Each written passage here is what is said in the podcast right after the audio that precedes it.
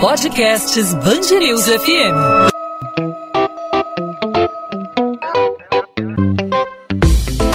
Dois às 20, com Maurício Bastos e Luana Bernardes. Partir do dia 15 de setembro, estados brasileiros devem começar a receber doses de reforço de vacinas contra a Covid-19 para aplicação em idosos com mais de 70 anos e pessoas com baixa imunidade. A dose de reforço é indicada para quem completou o esquema vacinal há mais de seis meses. De acordo com o Ministério da Saúde, devem ser usados preferencialmente os imunizantes da Pfizer, mas também poderão ser utilizadas as vacinas da AstraZeneca e da Janssen. Reforço vale para quem tomou qualquer vacina usada na campanha de vacinação. O uso da Coronavac como terceira dose ainda depende de um estudo encomendado pelo Ministério. A circulação comunitária da variante Delta do coronavírus levou a pasta a tomar a decisão, segundo o ministro da Saúde, Marcelo Queiroga. Ele afirmou que em breve a vacina Coronavac também pode ter incluído uma terceira dose no calendário vacinal. Para falar sobre esse assunto, hoje eu converso com a Isabela Balalé, diretora da Sociedade Brasileira de Imunizações. Isabela, seja bem-vinda ao podcast 2 às 20, tudo bem? Olá, tudo bem? Bom estar aqui conversando sobre um assunto tão, tão importante para todo mundo, né? Doutora Isabela, a senhora pode falar sobre a importância é, da terceira dose nesse momento, especialmente para os idosos, para as pessoas imunossuprimidas, e a importância dessa vacinação, desse reforço ocorrer de forma rápida? A gente sabe né, que é, nenhuma vacina é 100%, e que pessoas imunodeprimidas, né, por câncer, porque vivem com HIV, porque fizeram um transplante é, de órgãos, enfim, várias situações, é, assim como aquelas mais velhas, né, enfim, é o que a gente chama de imunossenescência, que é o envelhecimento do sistema imune, respondem pior a qualquer vacina, seja da Covid, da gripe ou de qual, enfim, qualquer uma é, com o, mais a situação né, da, da, da circulação de uma variante e o tempo decorrente de que esses grupos foram vacinados, é, sim, faz-se muito importante a gente iniciar a terceira dose para esse. E o uso de vacinas heterólogas, né? O Ministério vai usar, por exemplo, a vacina da Janssen, da Pfizer, da AstraZeneca para aplicar como terceira dose. É, é um resultado eficaz misturar, por exemplo, quem tomou a primeira e segunda dose da Coronavac tem um resultado melhor com a mistura e com a, com a vacinação heteróloga? É, existem vários, primeiro, vários países estão adotando, não com a Coronavac, mas são países que não têm a Coronavac, né, como a Inglaterra, os países da Europa, os Estados Unidos, esse esquema heterólogo. É, e a gente tem resultados mostrando a eficácia, um pouco mais eficaz até, por exemplo, a AstraZeneca com Pfizer, a gente tem esse resultado, é, e também um com um pouco mais de evento adverso, mas nada, nada grave, nada é, que né, contraindique a vacinação. Em relação à Coronavac, a gente não tem esses estudos é, para responder. Então, entendo que é por isso que o Ministério da Saúde, num primeiro momento, não vai fazer a vacinação heteróloga é, com a vacina Coronavac. É, pessoas que tomaram a Coronavac, que vão receber a vacina Pfizer, que vão receber a Janssen, enfim, é, AstraZeneca, a gente não tem é, estudo dessa combinação, mas é, não há um motivo nem teórico para imaginar, aliás, a gente já teve várias situações né, em que isso aconteceu é, ou por erro, ou enfim, né, porque foram pessoas buscaram outras vacinas, é, sem que haja nenhum, sem que tenha havido né, nenhum é, evento adverso grave, nenhuma situação grave com essas pessoas. Então, é, o momento é, é um momento importante. É claro que a gente gostaria de mais e mais dados, é, principalmente em relação a essas pessoas que receberam a Coronavac, é, sobre essa, essa esse esquema heterólogo. Até porque, né, doutora, quem recebeu a Coronavac completou o esquema vacinal há mais tempo do que quem recebeu o idoso que recebeu, por exemplo, a AstraZeneca, que esperou três meses para tomar a segunda dose, né? É, exatamente. Por isso que a gente não, não deveria, né, é uma discussão, é um consenso, é, chamar de terceira dose. É, a grande discussão é se isso seria uma terceira dose ou um reforço. Então, assim, quando eu já tomei duas doses, né, um esquema completo de uma vacina, como o caso aí da Coronavac e da AstraZeneca para muita gente, é, receber uma dose de outra, de outra marca é, é, na realidade, uma terceira dose que busca reforçar essa proteção, né? porque o que, o que a primeira vacina gerou no sistema imunológico certamente ou provavelmente possibilita que essa terceira dose seja mais eficaz ainda do que uma primeira dose é, dessas vacinas, inclusive, porque o sistema imune ele já está mais preparado para reconhecer é, aquele, aquele antígeno, seja a vacina, seja o vírus, etc. Agora a gente está aplicando a terceira dose em idosos e pessoas imunossuprimidas. A gente pode avaliar hoje se a terceira dose ou dose de reforço vai ser uma realidade, vai ter que ser uma realidade para todo o público vacinado? É muito provável, né? Isso a gente já é, considerava essa possibilidade desde o começo. É, a gente ainda precisa de mais respostas para chegar né, a essa definição.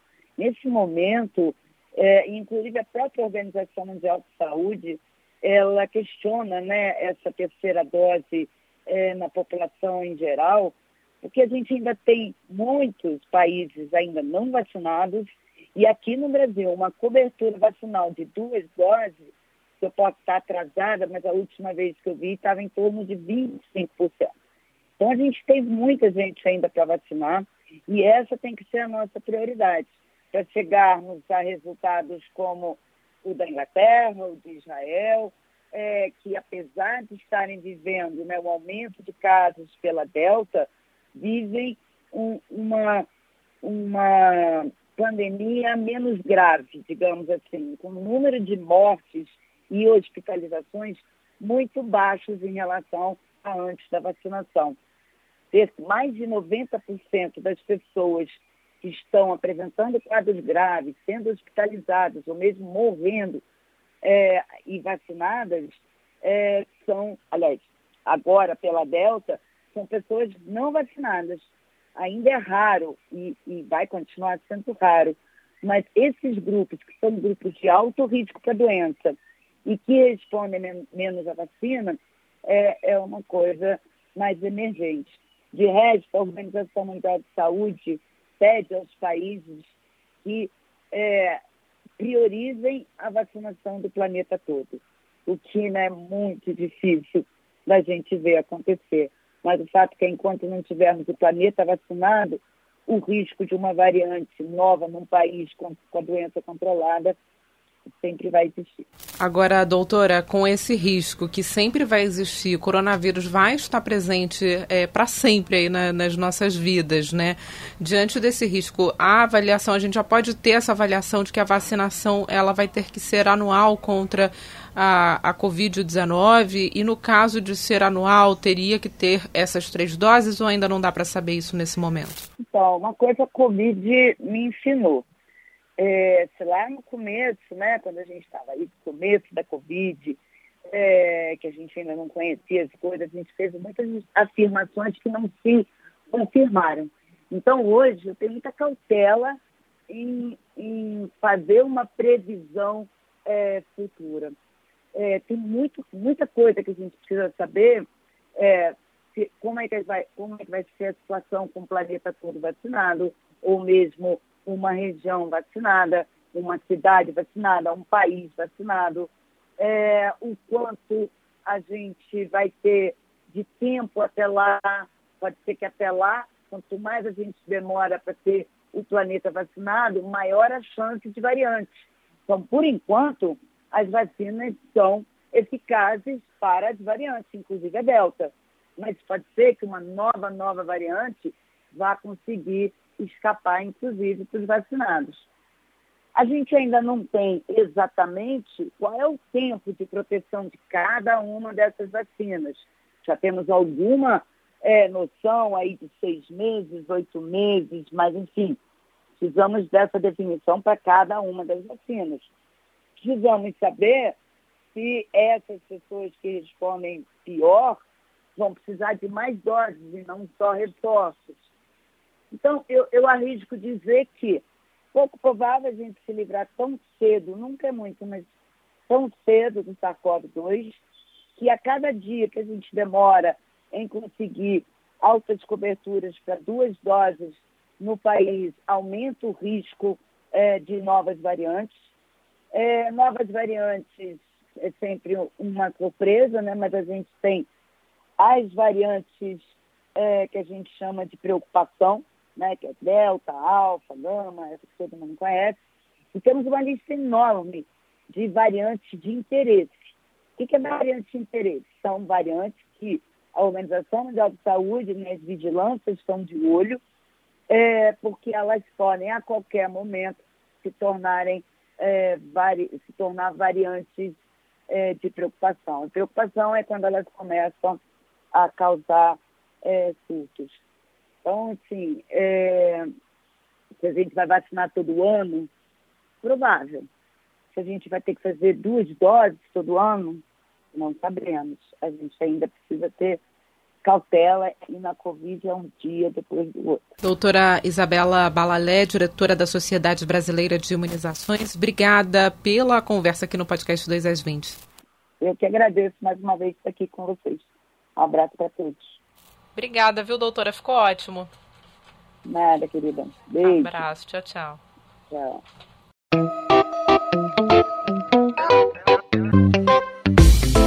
2 às 20, com Maurício Bastos e Luana Bernardes.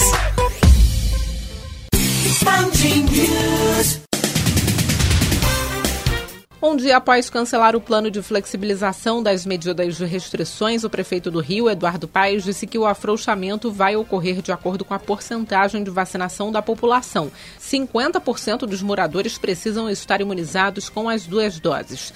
Sendo assim, a flexibilização pode acontecer ainda em setembro, como estava previsto inicialmente, caso o município alcance essa marca. A afirmação foi feita nesta quinta-feira. Paz descartou ainda a necessidade de novas restrições. Em relação ao Réveillon, ele disse que a festa pode acontecer caso toda a população brasileira esteja vacinada até lá. O filho de Cristiane Nogueira, de 48 anos, que desapareceu em Angra dos Reis, na Costa Verde Fluminense, acredita que a mãe tenha sido vítima de piratas, como são conhecidos os bandidos que praticam assaltos no mar. Guilherme Brito conversou com alguns pescadores e moradores da região que contaram que piratas têm o costume de sequestrar embarcações e torturar banhistas em alto mar. Além disso, eles costumam modificar as características das embarcações roubadas para não levantarem suspeitas ao serem parados. Por isso, Guilherme pede que as pessoas fiquem de olho em qualquer semelhança das embarcações.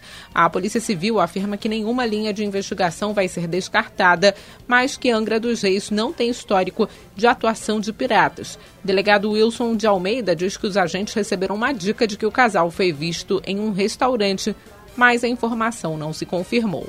O Conselho do Programa de Parcerias de Investimentos do Governo Federal recomenda que o presidente Jair Bolsonaro não privatize a Casa da Moeda do Brasil. A estatal consta na lista de empresas do Programa Nacional de Desestatização do Governo Federal. Com 327 anos de história, a Casa da Moeda, que tem sede no Flamengo, na zona sul do Rio, possui o maior complexo industrial gráfico e metalúrgico da América Latina e um dos maiores do mundo.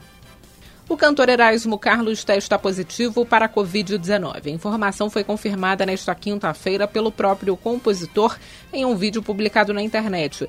Na publicação, o artista disse que está há três dias cumprindo a recomendação de isolamento social, mas que está bem. Ele aproveitou para pedir orações e que as pessoas se vacinem. No vídeo, Erasmo lamentou ter sido infectado, apesar de ter cumprido todos os protocolos de segurança. Com 80 anos, o cantor já recebeu as duas doses da vacina contra a doença. Vale lembrar, no entanto, que nenhum imunizante oferece proteção 100% contra as doenças, mas todas reduzem o risco de quadros graves da infecção. Os meninos de 17 anos podem comparecer aos postos de saúde nesta sexta-feira e tomar a primeira dose da vacina contra a Covid-19. Depois de três dias de atraso, a imunização dos adolescentes começou nesta quinta, com as meninas da mesma faixa etária. No sábado, haverá uma repescagem para os adolescentes de 17 anos. A continuação do calendário na semana que vem depende da chegada de novas doses da vacina. 2 às 20. Podcast 2 às 20 vai ficando por aqui. Eu, Luana Bernardes, volto nesta sexta-feira com mais um episódio para você, ouvinte da Band News FM. Até lá!